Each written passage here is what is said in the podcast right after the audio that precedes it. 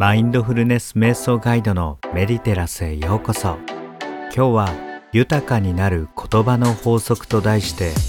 自分に影響を与えている言葉を振り返り人生を好転させる言葉の使い方をご紹介していきます。ぜひ最後までご視聴ください。え皆さんこんにちは。メディテラスのタッカーです。いつもご視聴いただきありがとうございます。今日は豊かになる言葉の法則ということで言葉についてお話をしていきたいと思います。これ実はとっても重要です。ここを知っておくのと知っておかないのとでは、まあ、自分自身の自己肯定感や幸福感にももちろん関わりますけれどもある意味人生をも決めていく大事なポイントであると思います。まあよく言われますが人は言葉で、えー、成功したりまた言葉で失敗をするとも言われています。え腹水盆に帰らずということわざがありますけれども、まあ、水をこぼしてしまったらなかなかそれを元に戻すことができない、まあ、その孤児の起源は言葉にあると言われています言葉に出したら最後なかなか取り返しがつかない時っていうのもあります。まあ、ですのでそれだけ重要な言葉について今日はもう少し深めてみたいと思います。まず一つ目は言葉の重要性です。え人によっては人間は言葉でできているとも言われています。まあ、人間は当然体あってのものでありますけれどもその中に入っている意識に何らかの言葉が入っていると言われています。その言葉がたくさん詰まったもので自分の意識や、考え方などのその型ができていると言われています。その原型が、まあ、自分のいわゆる心境というものになっていってその鋳型に合わせていろんな言葉が出てまいります。まあ、この言葉の重要性については、えー、聖書においても神は言葉で世界を作ったと言われていますし非常に強い想像する力を持っています。ですのでこの言葉の使い方をマスターすることによって自分の意識を変えることも可能ですし豊かになることも成功することも可能になっていきます。ここでまず自分の意識に入っている言葉というのを少し振り返ってみたいと思います。どう振り返ればいいかと言いますとまずプラスの影響を受けた言葉とマイナスの影響を受けた言葉に分けてみます。皆さんの中にも思い当たる節があると思います。まずプラスとマイナス。さらにはですねこれを長期と短期で分けます。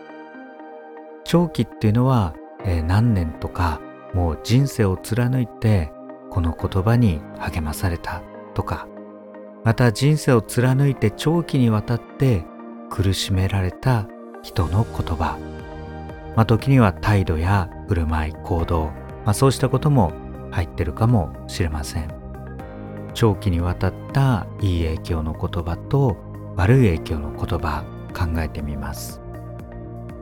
次にはですね一瞬また短期1日2日ぐらいでいい影響を受けた言葉えそうだなって思った言葉。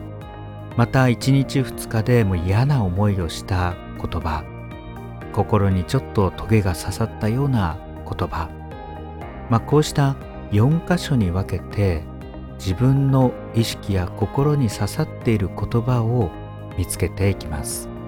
少し時間をとってみますね。一つ2 3 0秒で結構ですので、えー、考えていただければと思います。それではまず長期にわたっていい影響を受けた言葉を振り返ってみましょう。それではどうぞ。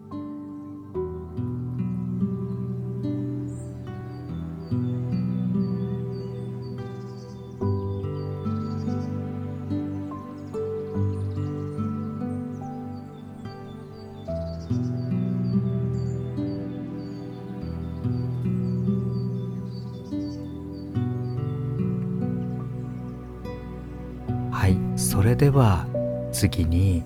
長期にわたってあなたを苦しめていた言葉はありませんでしょうか？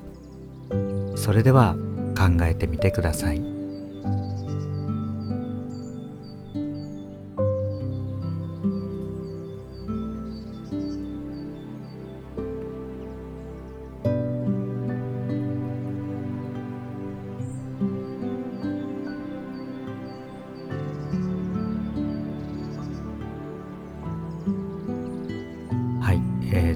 短かったかもしれませんが、ついでに短期の方も少し時間取ります。それではあなたが短期的に、え、ここ1日2日、まあ1週間以内ぐらいで結構ですので、いい影響を受けた言葉見つけてみてください。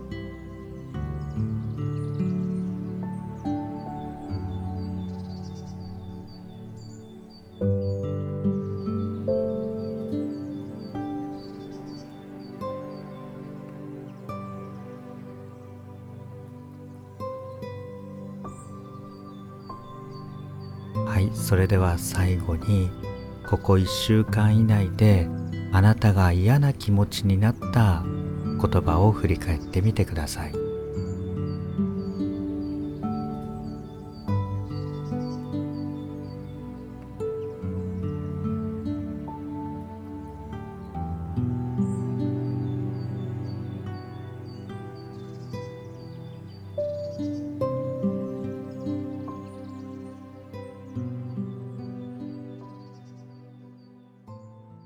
それでは以上とさせていただきます。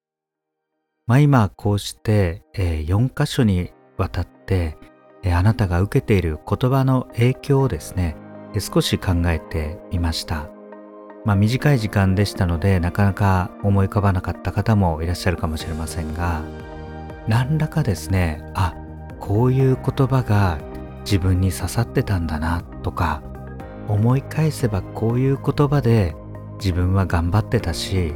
また自分の価値観や考え方そのものにもなってたなとか思い当たる方もいらっしゃったと思います、まあ、冒頭に言葉の重要性を申し上げましたけれどもこの自分自身に影響を与えている言葉を振り返っていくことでまずはそれを発見して観察すること。そして原因を探求することで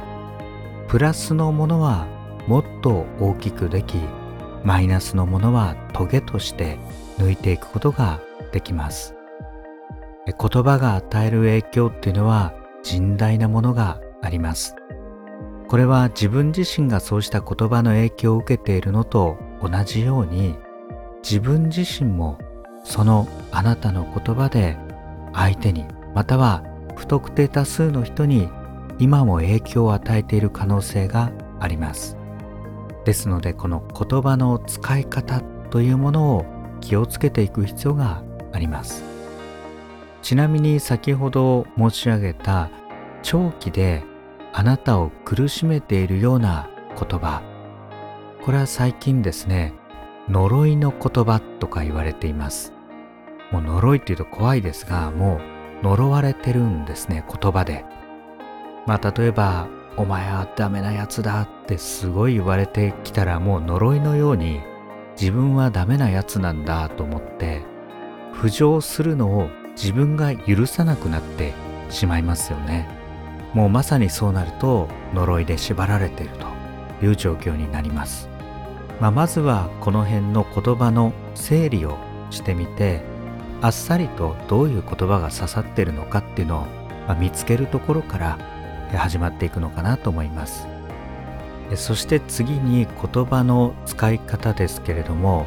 先ほどの4つの言葉のパターンのうちもちろんですが呪いの言葉長期で人を苦しめるような言葉は使わない方がいい、まあ、それはお分かりになっていただけるものと思います。しかしですね、ついついこうした言葉を使ってしまうのが、まあ人間の差がみたいなものです。ちょっと人をまあ腐したいなとか、まあこの人失敗すればいいのにみたいなですね、まあ、時々そういう競争心とか嫉妬心とかが混じり合って、まあ、こういう言葉が出てしまうと思うんですが、まあ、この呪いの言葉を使ってしまう人の特徴は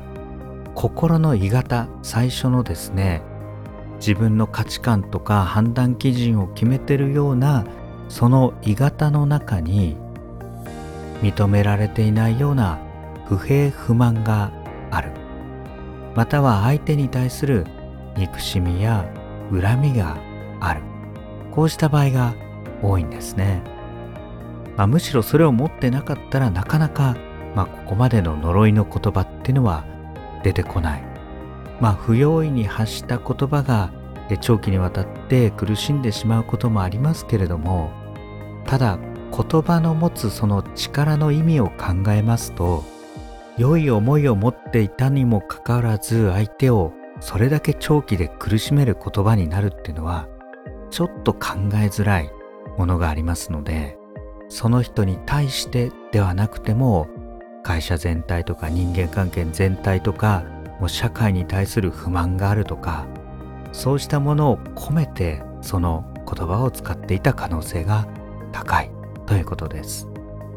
そして自分は復讐して当然だと思って自分はこんなに苦しんだんだと。まあこう問題をすり替えてしまっていることも多くてえとばっちりを受けたりとばっちりを与えている可能性もあります。まあこれがこの呪いの言葉の危険性ですね。まあ問題点ですね。まあさらに短期で相手をまあ嫌な思いにさせる言葉ですけれどもこれも問題ですよね。もうこっちも気になってしまってなんでこの人こういうこと言うの？とかその言葉の裏にある思いは何なの？とかもういろいろ考えさせられてしまうこともありますがただこれも言わないようにするには越したことないんですが普通に嫌なことまあ、相手に対して、えー、まあ、攻撃するようなあからさまに嫌にさせたくて嫌に言うというのはまあこれ言葉の喧嘩ですけれども、まあ、例えば会社の中とか、えー、社会生活の中で思い切ってこれは言わないともう双方にとって良くないと。周りにとっても迷惑になると思ったらまあ例えば相手がこれはもう短期的に怒ったり嫌な思いになるっていうのは当然ですけれどもでもやはり上手に伝えるべき時っていうのはあると思います。ですのでもうこの短期的に相手を嫌な思いにさせる言葉は絶対使っちゃいけないとかそういうものではないと思います。それは状況によるのではないかと思います、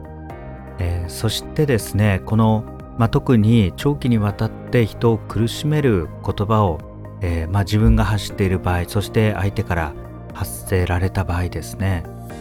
えー、問題がどこにあるのかというと結局はその言葉が出てくる前は考え方の鋳型とか頭の中にありますので要はその心のコントロールにあります。これが悪い思いだったり不幸感覚が強くなったら人を責めるような言葉がたくさん出てきます。この人いつもなんでこんなこと言うんだろうなっていう人がまあ他で、え、抑圧されていたり嫌なことがずっとあったり不幸があったり幸福感を見いだせていないだけだったりします。要はその言葉の元にある心。これを常に良い思いでいられるかどうか。これがいい言葉が出てくるポイントになります。そしてこの、えー、幸せな思いとかあとは豊かさとかですね。実は感情と連動していますので実は自分の心の中に作れるものであるんです。要はお金があったら幸せお金がなかったら不幸せ。この場合例えばそのお金っていうのが表すのは自分自身が何か設定しているいくらっていう条件があると思うんです。しかしその条件を本当にその条件でないといけないのかまたその条件を低くすることによって自分自身の本当は思わなくてもいい求めなくてもいいある種欲望みたいな部分を上手に、まあ、剪定カットしていくことで満たされていくってことがあるんですね。ああ自分はちょっと求めすぎていたなとかよく考えたらこれがなかったら幸せになれないっていうわけでもないなかいくらぐらいお金を持ってなかったら豊かであるとは言えないなとかもうこの辺って人それぞれなんですよね。まあ私の友人でももう貯金が1億円しかなくてもう貧しい貧しいって言ってる人もいますのでもうその人なりのなんか金銭感覚っていうのはあるんじゃないかなと思います。かたやですね私がインドで出会ったようなもう子供たちはまあ裸足で生活して家もまあちょっと汚い泥の壁ででも学校に行って勉強ができるだけでもう本当に幸せだって言っていました。そんな1億円なんか持ってるわけはないですよね。まあ1億円持ってて、えー、不幸せ貧しさを感じている。そして方や何もないのにもう勉強できる幸せ豊かさを感じている。この鉛筆が何本あるとかですね。この辺でだいぶ変わってくるんですよ。まあ、なので私もよくそうしたところに寄付とかしてるんですけれども、まあ、なので、まあ、こうした、まあ、YouTube とか配信とか、まあ、他でも、えー、収益化ですね。できていったものは、まあ、こうしたところに使っていきたいと思っています。さて言葉の重要性を理解した上でさらにですね豊かになって運が良くなる言葉の使い方というのをこれから5つご紹介していきたいと思います。まず1つ目は良い言葉を使うということです。まあこれは当たり前かっていう感じなんですが、まあ、当然ですねやはり良い言葉を使った方がいいです。反対に嫌な言葉とかネガティブな言葉とかこれ使わない方がいいっていうのは本当にその通りなんですね。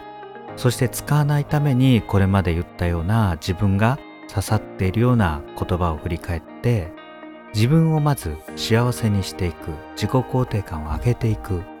そうすることで悪い言葉が出にくくなっていきます。それを抑えた上でなるべく良い言葉良い言葉っていうのはポジティブな言葉また肯定的な言葉人を明るくする言葉可能性に満ちた言葉とかこういう言葉を使っていく必要があります。これなぜかと言いますと人に与える影響というのはもちろんなんですけれども言葉って自分が話して自分の耳で聞いてるんですよなんで結構愚痴を言うと愚痴を自分で聞いてますんで愚痴の状態が自分の心の状態になってくんですね。これで幸せにならないかなとかなんとか良くならないかなとか思ってますのでもう完全にアクセルとブレーキをギューって踏んでるような状態です。もうただただですね、えー、心を、えー、落ち着けてもうブレーキを踏む必要はないと。踏んでも進まないと。なのでいい言葉を使ってこうって。普通に思えるようになったらこれはもうかなり心が整ってきている状態です。さらに豊かになり運が良くなる言葉の使い方。2つ目は言葉の最後。会話の最後を必ず希望で終わるということです。もう今暗い話題も多いですし先ほど言ったように愚痴を自分でも言ってしまうっていうことあると思うんです。もちろん絶対に言ってはいけないっていうわけではないと思うんですがただ最後はこうだよねとかでもこうしようねとか希望で終わる会話を重ねるということです。これがあればまあある種どんな会話があったとしてもまあちょっと海を出してそして希望に持っていくみたいな。これをしませんともう最後暗い気持ちで終わってその最後の言葉の雰囲気っていうのが自分に残りますんで最後に必ず希望で終わるっていうのはとても大事です。そして3つ目の言葉の使い方は人を不快にさせないということです。これは言葉を気をつけていませんと自分が発した言葉が相手にどういう影響を与えているのかなかなか考えることがありません。自分は言いたいことを言う思ったことを言う。そして相手がどういう影響を受けたとしても自分は責任を取らないと。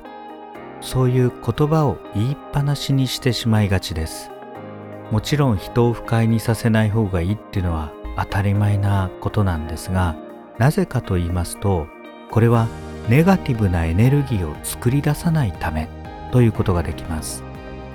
特に人を不快にさせるとその不快になった思いがあなたのもとに返ってくることがありますのであなたに対してマイナスの影響を与えてしまうことがあります。ですので自分のためにも人を安易に不快にさせないことが大事です。これは相手への配慮を持ってこの言葉を放ったらまあそれが生き物になって時に相手に食らいついていきますのでその後どうなるかその波紋や影響を考えるということです、まあ、特にですね影響力のある立場に、えなっていくと言葉に気をつけるようになります。あるところで発した言葉が一重だけではなくて二重三重四重五重とですねだんだんと意味が変わっていって伝わっていくこともあります。この波紋も考えながら言葉を使うということです。また逆説的ですが影響力のある立場になりたかったらこの言葉に気をつけるということも言えると思います。言葉に信用があって責任を持てる方がだんだんと影響力のある立場になっていくと思います。さらに4つ目はありがとうをよく言うということです。もうこのありがとうありがとうございますというのは万能の言葉です。これはそれを言っておけばいいという意味ではなく一気にこの感謝のエネルギーを作り出せるんですね。これはやはり運が良くなる言葉の使い方です。よく考えたらですね本当に何でもありがたいんですね。たとえ批判をされてもそれを自分のためと思ってポジティブに受け止めたらこれまた勉強になりますしそこまで関心を持ってくださること自体がありがたい。そのように思います、まあ、注意されてもありがたい。感謝されてもありがたい。まあちょっとこうバカっぽく見えてしまうこともあるかもしれないんですがでもこうした精神を持ってありがとうっていうのを口癖にするのは非常にハッピーな人ですよね。そして最後の5つ目は念のためという相手への配慮を持つということです。これはどういうことかと言いますと、えまあこれだけですねもう情報が出回っている時代ですのでもうみんな知ってることはたくさんあります。あそれ知ってるよとか言わなくてもわかるよとか今朝見たよとかこんなこといっぱいあると思うんですね。だけれども強調したい。そしてもしかしたら相手が知らないかもしれない時伝えたいですよね。その時に念のためという言葉や思いを乗せると相手が知っていたら、まあ、それが確認になりますし相手が知らなくても相手が知らなかったということに恥をかかせることはなくなります。これは相手への優しさになることがあります。特にですね仕事関係で上司部下の会話ではまあ部下に対して上司が嫉妬することもよくありますので部下の方はこれを気をつけるだけで評価が全く変わります逆になるんですね上司に対する配慮ができて尊重されているように感じます。まあこれは友人知人の会話の中でもまあ知ってることを自慢したい時もありますけれどもまあ自慢できて一瞬ですね気持ちよくなったりするんですが相手が本当にどう思ってるかというとすごいなとも思うと思うんですがまあそこまで親しくない、えー、距離がですねまだ少しある方ですとちょっと自慢しているようにやはり聞こえてしまうものです。まあそうした相手への配慮の思いを持つということ以上ですねこうした言葉の使い方をしていきますとあなたに余計なマイナスの思いネガティブなこうエネルギーが来なくて良いエネルギーだけを作り出せるようになりますぜひこの言葉の使い方というものを、え駆使して自分に良い影響を与えるアファメーションやまた豊かになる自分を成功に導くそういう言葉で自分自身を満たしてあなたの未来を言葉で作っていきましょう。参考になれば幸いです。最後までご視聴ありがとうございました。